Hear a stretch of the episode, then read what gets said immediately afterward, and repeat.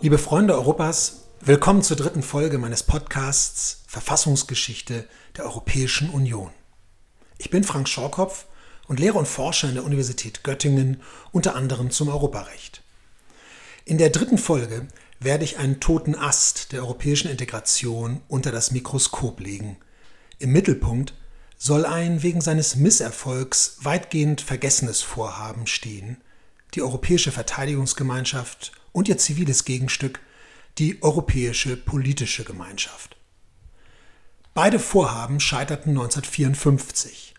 Die Erinnerung an die Verteidigungsgemeinschaft ist, so mein Eindruck, durchaus vorhanden. Hingegen ist die Europäische Politische Gemeinschaft weitgehend vergessen.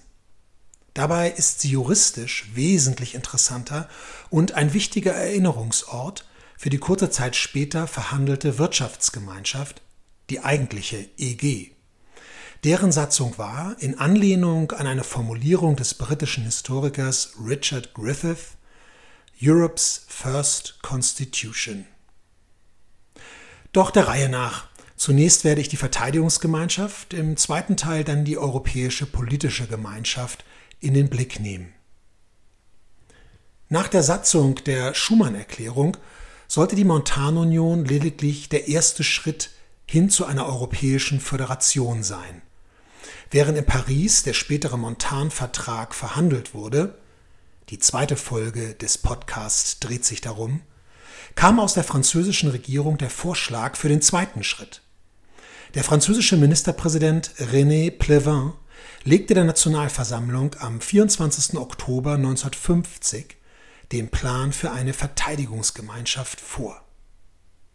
Hintergrund dieses Planes war das weiterhin ungelöste Problem eines deutschen Wehrbeitrags zur Verteidigung Europas. Die Zeit drängte.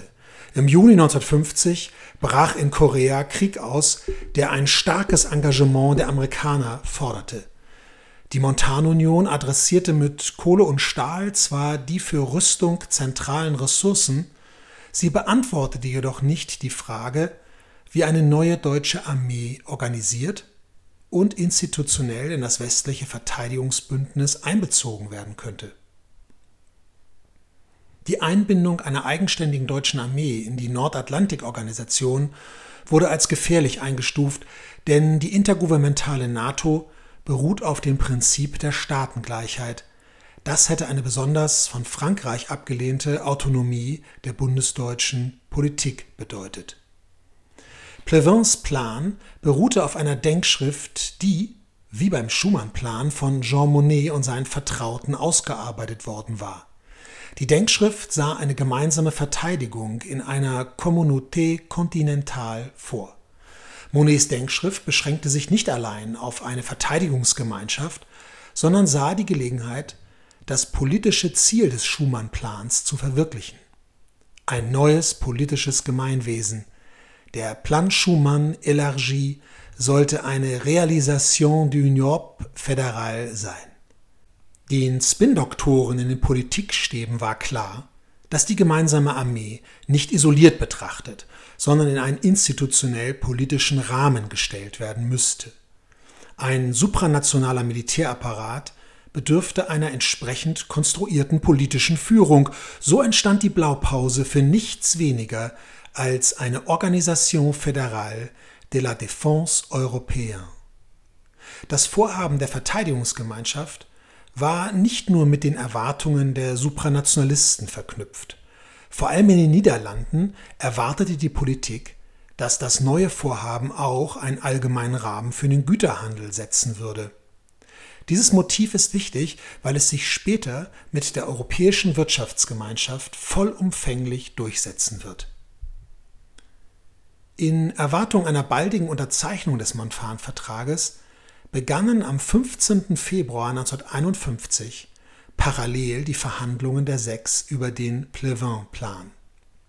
Die Delegationen waren im Vergleich zu den Schumann-Plan-Verhandlungen anders besetzt.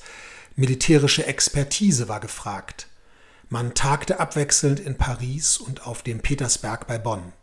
Auf deutscher Seite war Walter Hallstein, Staatssekretär im Bundeskanzleramt und deutscher Delegationsleiter der Schumann-Plan-Verhandlungen, das Bindeglied. Einen starken politischen Impuls erhielt das Vorhaben durch die Washingtoner Außenministerkonferenz im September 1951. Die Westalliierten stellten sich hinter die Montanunion und die Verteidigungsgemeinschaft und bezeichneten diese als einen bedeutenden Abschnitt auf dem Wege zu einer europäischen Einheit. Die weiteren Ereignisse sind für uns jetzt nur so weit wichtig, wie sie für die Verfassungsfragen von Interesse sind. Deshalb richte ich meine Aufmerksamkeit auf den Rechtsausschuss in den Verhandlungen. Er hatte drei zentrale Fragen zu beantworten. Wie würde das Exekutivorgan aussehen? Wie wäre die Macht zwischen diesem und einem Ministerrat verteilt? Und in welchem Umfang sollte, im Vorgriff auf das Regierungssystem eines politischen Gemeinwesens, die Verteidigungsgemeinschaft parlamentarisiert sein? Während die Verhandlungen über die Montanunion von einem neuen Stil geprägt waren und in einem persönlichen Rahmen stattfanden, waren die Verhandlungen über die EVG von vornherein schwierig. Die Niederlande beteiligten sich zunächst nur als Beobachter, Italien war zurückhaltend und Belgien bestand auf der Schaffung politischer Institutionen zur demokratischen Legitimation der europäischen Streitkräfte. Frankreich lehnte diese Forderung ab, sodass die Verhandlungen mehrere Monate nicht vom Fleck kamen. Erst als die USA signalisierten, dass sie an der bevorzugten Einbindung der Bundesrepublik in die NATO nicht mehr festhalten würden, bewegte sich die Vertragskonferenz. Hinzu kam, dass die Gestaltstruktur der Montanunion ein faktischer Maßstab für die neuen Verhandlungen war. Einerseits sollte das Erreichte bewahrt und ausgebaut werden, andererseits boten die neuen Verhandlungen die Chance, gefundene Regelungen noch einmal aufzumachen und Lösungen zu suchen. Das betraf besonders die starke Position der Hohen Behörde. Der ursprüngliche Plevin-Plan wurde denn auch stark verändert. Man einigte sich schließlich auf folgende Organisationsstruktur. Im Mittelpunkt der EVG stand der Ministerrat. Die Vertretung der Mitgliedstaaten hatte Rechtsetzungskompetenz und erhielt ein umfassendes Weisungsrecht gegenüber dem zweiten Organ, dem aus neun Personen bestehenden Kommissariat. Vergleichbar der Hohen Behörde war die Stellung des Kommissariats aber deutlich schwächer ausgestaltet. Es hatte dem Ministerrat zu berichten und erhielt von diesem Weisung. Der Ministerrat handelte faktisch einstimmig oder mit qualifizierter Mehrheit. Der EVG-Vertrag nahm noch eine weitere Veränderung gegenüber dem Montan-Vertrag vor.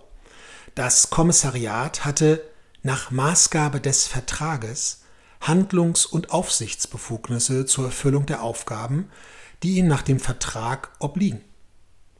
Was spektakulär vernünftig klingt, ist nichts weniger als eine Umkehr der Organkompetenz aus dem Montanvertrag. Die hohe Behörde war nämlich verpflichtet, für die Erreichung der Vertragsziele zu sorgen. Mit anderen Worten, die hohe Behörde hatte eine funktionale, auf das Vertragsziel ausgerichtete Kompetenz. Das Kommissariat hingegen musste sich mit vertraglich aufgezählten Ermächtigungen zufrieden geben. Der heute so bedeutsame Grundsatz der begrenzten Einzelermächtigung hat hier seinen Ursprung. Von dem Prinzip der Supranationalität blieb, wie schon die Zeitgenossen anmerkten, nicht viel übrig. Immerhin sollte ein Gerichtshof über die Wahrung des Rechts bei der Auslegung und Anwendung des EG-Vertrages und der Durchführungsbestimmungen wachen. Liebe Hörer, ich kann hier nur kurz auf die militärischen Inhalte des Vertrages eingehen. Die Streitkräfte der Gemeinschaft sollten aus mitgliedstaatlichen Kontingenten bestehen, die der Gemeinschaft zur Verschmelzung nach Maßgabe des EG-VG-Vertrages gestellt würden. Die europäische Armee sollte 40 nationale Divisionen mit jeweils 13.000 Soldaten in einheitlicher Uniform stark sein. Zwölf Divisionen waren für die Bundesrepublik vorgesehen. Die Streitkräfte sollten dem NATO-Oberbefehlshaber zur Verfügung stehen, im Krieg hätte er die volle Gewalt und Verantwortung erhalten. Die europäische Armee wäre also eine Teilstreitkraft der NATO gewesen, mit der politischen Schnittstelle zwischen NATO-Rat und Ministerrat. Das Stichwort der politischen Schnittstelle bringt mich zu der noch unbeantworteten Frage, in welchem Umfang die Verteidigungsgemeinschaft parlamentarisiert sein sollte. Es war die entscheidende Frage für das Projekt. Aus der Kritik an einer supranationalen Struktur der Verteidigungsgemeinschaft und der Zögerlichkeit einzelner Staaten musste die Schlussfolgerung gezogen werden, dass die politische Anbindung der EVG in ein europäisches Regierungssystem entscheidend für deren Erfolg sein würde. Um es auf den Punkt zu bringen, im Verteidigungsfall hätten die Mitgliedstaaten keine Verfügung über ihre Armeekontingente, das Kommissariat ebenfalls keinen Zugriff und der Oberbefehl läge bei einem amerikanischen NATO-General. Käme es zu einer Parlamentarisierung der Verteidigungsgemeinschaft, wie vor allem die italienische Delegation es forderte, würde das aber zugleich das Verhältnis von Ministerrat und Kommissariat verändern. Die Richtung wäre klar. Der Ministerrat verlöre jedenfalls teilweise seine Weisungs- und Rechtsetzungsbefugnisse. Das Parlament verhandelte mit dem Kommissariat. Dazu waren die Mitgliedstaaten, besonders die Benelux-Staaten, nicht bereit. Die Zeit drängte, die Verhandlungen waren verfahren, die Politiker befürchteten, dass zu Hause verfassungsändernde Mehrheiten notwendig werden würden. Konrad Adenauer, der deutsche Bundeskanzler, machte den entscheidenden Kompromissvorschlag. Die föderative Struktur der Verteidigungsgemeinschaft und die Kompetenzen des Parlaments sollten nicht bereits im EVG-Vertrag, sondern erst später von der provisorischen Versammlung der Verteidigungsgemeinschaft ausgearbeitet werden. Der Kompromiss wurde in Artikel 38 EVG-Vertrag formuliert, der vielleicht wichtigsten Vertragsnorm, die die verfassungspolitischen Ambitionen klar ausdrückt. Ich zitiere. Bei ihren Untersuchungen hat sich die Versammlung insbesondere von nachstehenden Grundsätzen leiten zu lassen. Die endgültige Organisation, die an die Stelle der vorläufigen Organisation treten wird, soll so beschaffen sein, dass sie den Bestandteil eines späteren bundesstaatlichen oder staatenbündischen Gemeinwesens bilden kann, das auf dem Grundsatz der Gewaltenteilung beruhen und insbesondere über ein Zweikammersystem verfügen soll. Die Versammlung hat ferner die Fragen zu prüfen, die sich aus dem Nebeneinander verschiedener bereits vorhandener oder zu schaffender Organisationen für europäische Zusammenarbeit ergeben, um deren Zusammenfassung im Rahmen des bundesstaatlichen oder staatenbündischen Aufbaus sicherzustellen. Zitat Ende. Der Kompromiss war eine Niederlage, denn der EVG-Vertrag enthielt nun keinen politischen Rahmen für die europäische Armee, eine Bedingung für mehrere Mitgliedstaaten, aber die Benelux-Staaten unterschrieben den EVG-Vertrag am 27. Mai 1952 dennoch. Auf Artikel 38 ruhten nun alle Hoffnungen der Europäer. Um seinetwillen traten sie für den EVG-Vertrag ein. Sogar die französische Nationalversammlung stimmte dem Vertragsentwurf unter anderem unter der Bedingung zu, dass die europäische Armee sogleich einer supranationalen politischen Autorität unterstellt werde. In den nun anlaufenden parlamentarischen Ratifikationsverfahren der Mitgliedstaaten spiegelte sich diese Ambivalenz deutlich wider. Der Deutsche Bundestag war in der Frage der Verteidigungsgemeinschaft polarisiert. Die Kabinettsprotokolle geben Adenauers Standpunkt mit den Worten wieder, dass das Zustandekommen der EVG und die Beteiligung von zwölf deutschen Divisionen daran die Gefahr der Neutralisierung der Bundesrepublik und deren russischer Durchdringung voraussichtlich beseitigen werden. Das Scheitern der EVG dagegen werde in eindringlicher Weise eine tödliche Schwäche des Westens offenbar machen und so die Kriegsgefahr erhöhen. Die Sozialdemokraten lehnten die EVG prinzipiell ab hören wir aus der neunstündigen Plenardebatte im Deutschen Bundestag zur Ratifikation einen Augenblick Adolf Ahn zu, dem angesehenen Chefjuristen der SPD-Fraktion. Als erster Punkt ergänzend zur Frage, hat die Bundesrepublik Deutschland in ihrem westlichen Teil hier, den wir im Rechtsausschuss und in der Gesetzessprache als den Geltungsbereich des Grundgesetzes zu bezeichnen pflegen, eine Wehrgewalt oder hat sie diese Wehrgewalt nicht? Wir waren im Rechtsausschuss einhellig darüber einig, dass eine äußere Wehrhoheit nach Wegfall des Besatzungsstatuts besteht. Das heißt, dass das deutsche Volk selbstverständlich, so wie jedes andere Volk der Welt, nach Wegfall des Besatzungsstatuts die völkerrechtliche Befugnis oder Freiheit hat, zu bestimmen, ob und wie es sich verteidigen will. Eine Frage, die völlig unabhängig ist von der verfassungsrechtlichen Frage, welche Voraussetzungen dann nach der eigenen nationalen Verfassung zu erfüllen sind, um zu einer Konstituierung und Ausübung der Wehrgewalt zu kommen. Darüber waren wir dann allerdings uneinig. Und da hat sich die Minderheit von vornherein auf den Standpunkt gestellt, dass nach den Verhandlungen im Parlamentarischen Rat und nach dem Ausdruck, den diese Verhandlungen als Niederschlag im Grundgesetz gefunden haben, eine Wehrgewalt hier im Geltungsbereich des Grundgesetzes noch nicht konstituiert werden sollte.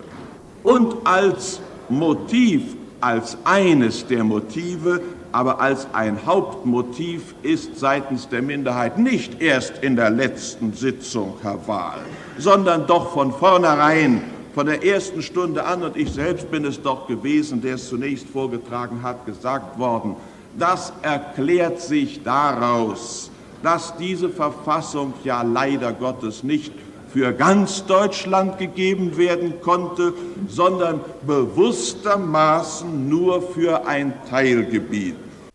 Die politische Auseinandersetzung erreichte sogar das im September 1951 gegründete Bundesverfassungsgericht und ist unter dem Begriff Kampf um den Wehrbeitrag in die neuere Verfassungsrechtsgeschichte eingegangen. Liebe Freunde Europas, und damit komme ich zum zweiten Teil, zum Satzungsentwurf für eine europäische politische Gemeinschaft. Bislang habe ich einen weiteren Akteur außen vor gelassen, der in diesem Dossier eine tragende Rolle spielt, die Parlamentarische Versammlung des Europarats in Straßburg. Der Europarat betrieb die institutionelle Einigung Europas und versuchte die Integration, wo es ging, zu fördern. Nicht wenige der beteiligten Personen waren von ihren nationalen Parlamenten in die Versammlung nach Straßburg entsandt worden. Bereits drei Tage nach der Unterzeichnung des EVG-Vertrages schlug die Versammlung unter anderem vor, dass mit der Ausarbeitung eines Entwurfs über die politische Gemeinschaft umgehend begonnen werden sollte und dass dafür die Versammlung der Montanunion genutzt werden könnte. So geschah es. Der Ministerrat der Montanunion, der sich am 10. September 1952 überhaupt erst konstituierte, beschloss, die Versammlung um die Ausarbeitung eines Entwurfs zu bitten und den Auftrag des Artikels 38 zu erfüllen. Die Versammlung der Montanunion ließ sich nicht lange bitten. Sie beschloss, sich als Ad-hoc-Versammlung der noch zu gründenden Europäischen Verteidigungsgemeinschaft zu konstituieren. Sie ergänzte sich um weitere Abgeordnete aus der Bundesrepublik, Frankreich und Italien, um die Stärke der EVG-Versammlung zu erreichen und setzte einen Verfassungsausschuss unter dem Vorsitz des späteren deutschen Außenministers Heinrich von Brentano ein. Vorarbeiten kamen aus der europäischen Bewegung und von einer fünfköpfigen Juristengruppe, die der Europarat eingesetzt hatte. Die fünf Professoren sollten die verfassungsrechtlichen Fragen, die sich aus Artikel 38 für das politische Vorgehen ergeben, prüfen.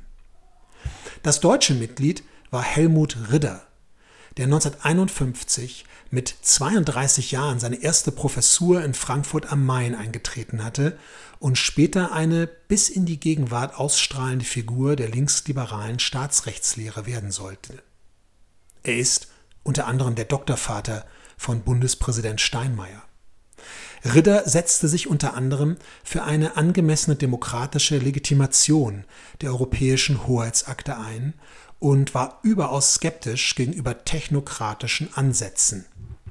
Vermutlich hatte ihn sein Fakultätskollege Walter Heilstein für diese Aufgabe gewonnen. Weitere Mitglieder waren Paul Reuter, Roberto Ago, Jan-Hendrik Verzeil und Fernand de Hus, der eine kaum zu überschätzende Rolle hatte. Die enge Verbindung zwischen Europarat und Verfassungsausschuss wurde schließlich sichtbar am Sekretär des Ausschusses, Emile Noël, der gleichzeitig Generalsekretär des Allgemeinen Rates des Council of Europe war. Später wird der Franzose über Jahrzehnte Generalsekretär der Europäischen Kommission sein. Wir können hier sehr schön sehen, dass Europa von Menschen, häufig von Juristen gemacht ist, die mit hohem persönlichem Engagement über lange Zeit dicke Bretter bohren. Ein halbes Jahr später, am 9. März 1953, legte die Ad-hoc-Versammlung den Entwurf eines Vertrages über die Satzung der Europäischen Gemeinschaft vor. 117 Artikel und zwei Protokolle. Dass mit dem Entwurf ein konstitutionelles Moment genutzt werden sollte, dass viele Mitglieder des Verfassungsausschusses damit auf eine europäische Bundesstaatsgründung hinarbeiteten, unterstreicht ein sprechendes Detail.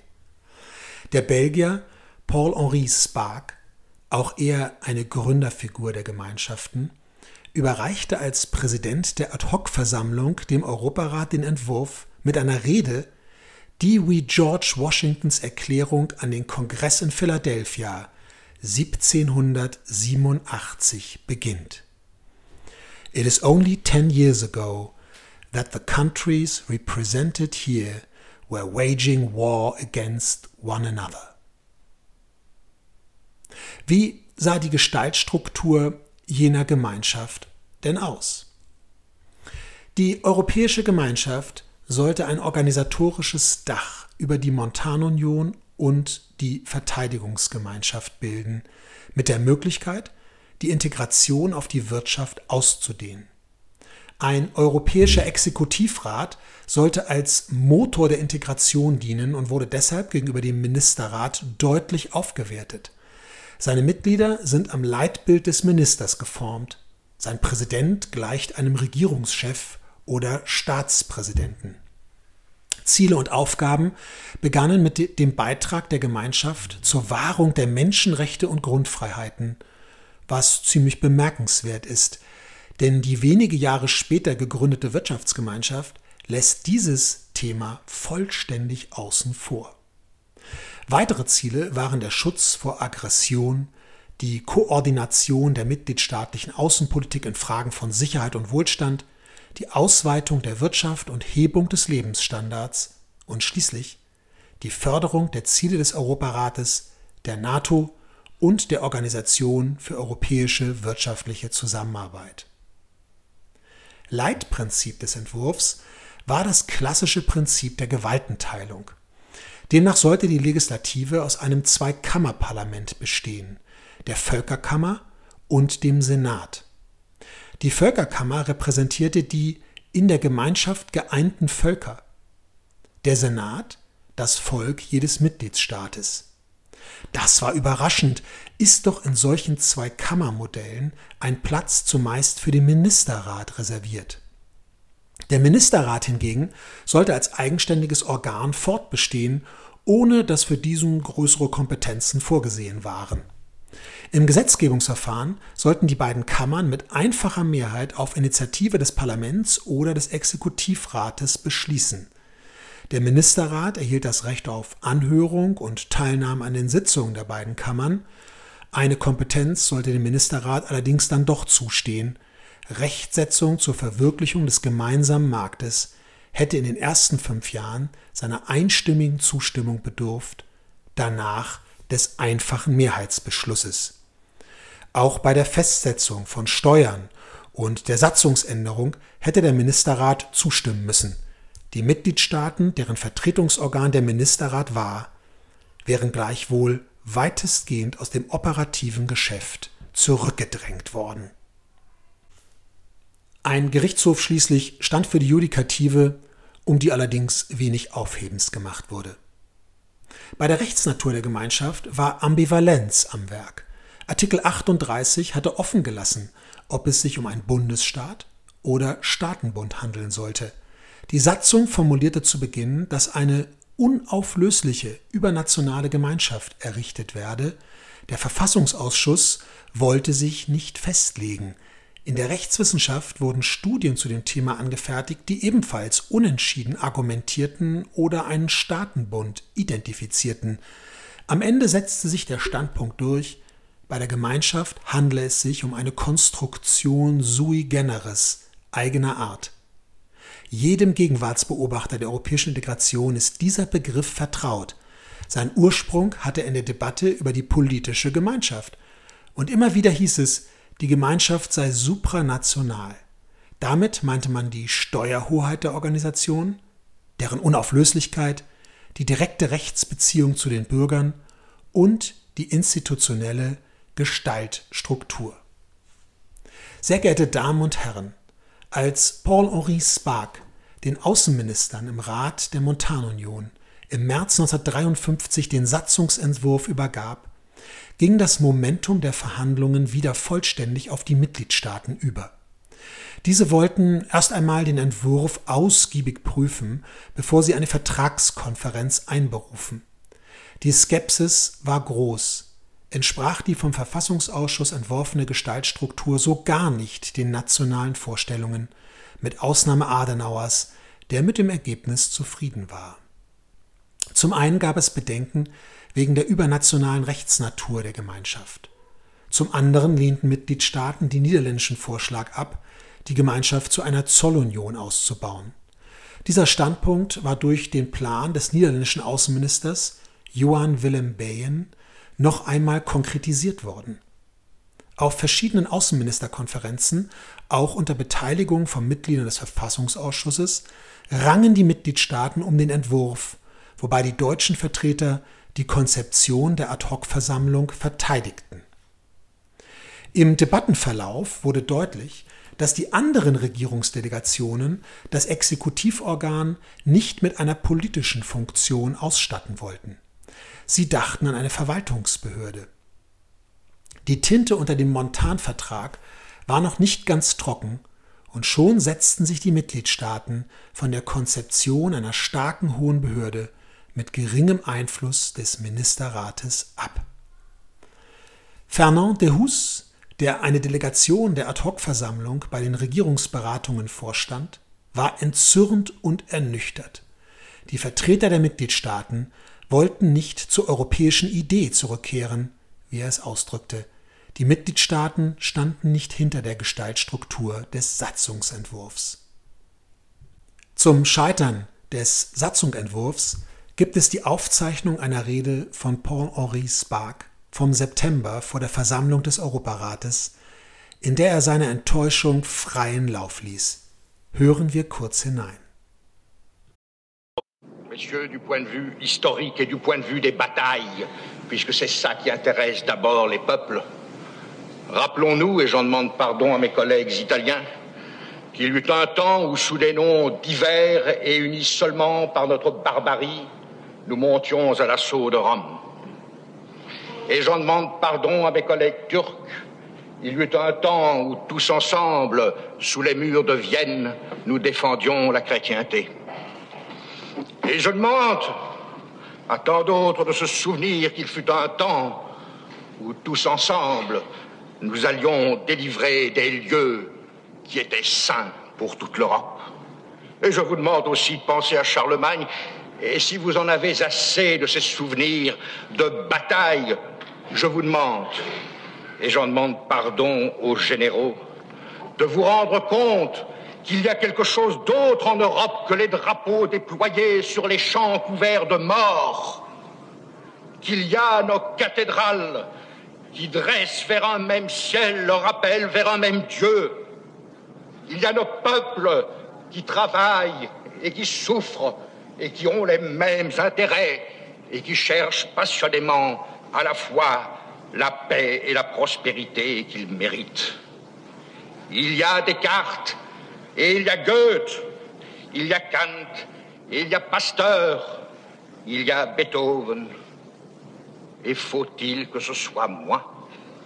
Faut-il vraiment que ce soit moi qui vous rappelle que si vous pensez quelquefois différemment, vous priez tous de la même façon et que ce sont les mêmes gestes qui vous accueillent au seuil de votre vie et les mêmes mots qui vous consolent et qui vous apaisent au seuil de votre mort. Die Regierungsberatungen zogen sich bis in das Frühjahr 1954. Die Bundesrepublik und Frankreich legten einen gemeinsamen Änderungsvorschlag für die Zusammensetzung des Senats vor. Es gab einen Gegenvorschlag Italiens und der Niederlande. Weitere Einzelheiten wurden debattiert. Dann beschlossen die Regierungen, die weiteren Verhandlungen auszusetzen, bis der EVG-Vertrag ratifiziert sein würde. Zur Erinnerung, die Existenz eines politischen Rahmens für die neue europäische Armee war in einigen Staaten Voraussetzung für die Zustimmung zur Verteidigungsgemeinschaft. Aus Frankreich gab es einen letzten Rettungsversuch, ein intergouvernemental ausgerichtetes Anwendungsprotokoll zum Vertrag. Die anderen Regierungen wiesen den Vorschlag auf eine Außenministerkonferenz am 19. August 1954 zurück. Auf ein supranationales Exekutivorgan wollte man dann doch nicht komplett verzichten. Am 30. August 1954 lehnte die französische Nationalversammlung die Ratifikation des EVG-Vertrages mit 319 gegen 264 Stimmen ab. Bereits im Juni war es zu einem Regierungswechsel in Paris gekommen. Die Ära Bidault-Schumann war zu Ende. Der Sozialist Mendes France übernahm die Regierungsverantwortung. Die Verteidigungsgemeinschaft war ohnehin innenpolitisch stark umstritten. Der Regierungschef stellte sich nicht eindeutig hinter das Vorhaben. Auch in der Bundesrepublik hatte es politischen Widerstand gegeben, namentlich von der SPD. Deren 14 Mitglieder in der Ad-hoc-Versammlung hatten sich an den Beratungen des Verfassungsausschusses gar nicht erst beteiligt, weil sie die Verteidigungsgemeinschaft an sich ablehnten. So war der Satzungsentwurf zwar ohne Gegenstimmen angenommen worden, was aber häufig unerwähnt bleibt, ist das Fehlen von 30 Mitgliedern der Ad-hoc-Versammlung, die die Beratungen boykottierten. Mit dem negativen Votum war auch dem Satzungsentwurf die Grundlage entzogen. Ohne EVG keine politische Gemeinschaft. Am Ende zeigte sich der niederländische Standpunkt als Ausweg. Der Bayern-Plan für eine Zollunion und einen gemeinsamen Markt wurde ein Jahr später wieder aufgenommen. Eine Reihe von Überlegungen aus der Satzung fanden so ihren Weg in den SPARC-Bericht und damit später in den Vertrag über die Europäische Wirtschaftsgemeinschaft. In dem Kapitel Verteidigungspolitische Gemeinschaft steckt aus meiner Sicht aber noch mehr. Dort beginnt ein roter Faden, der bis in die Gegenwart reicht. Das supranationale Denken kreist um den institutionellen Einfluss der Mitgliedstaaten, die Rolle des Ministerrates, Ihn gilt es zugunsten exekutiver oder auch parlamentarischer Gestaltformen zu schwächen oder zu stärken, je nach Perspektive. Liebe Freunde Europas, damit geht die dritte Folge meiner Verfassungsgeschichte der Europäischen Union zu Ende. Ich danke Ihnen fürs Zuhören. A bientôt, Ihr Frank Schorkopf.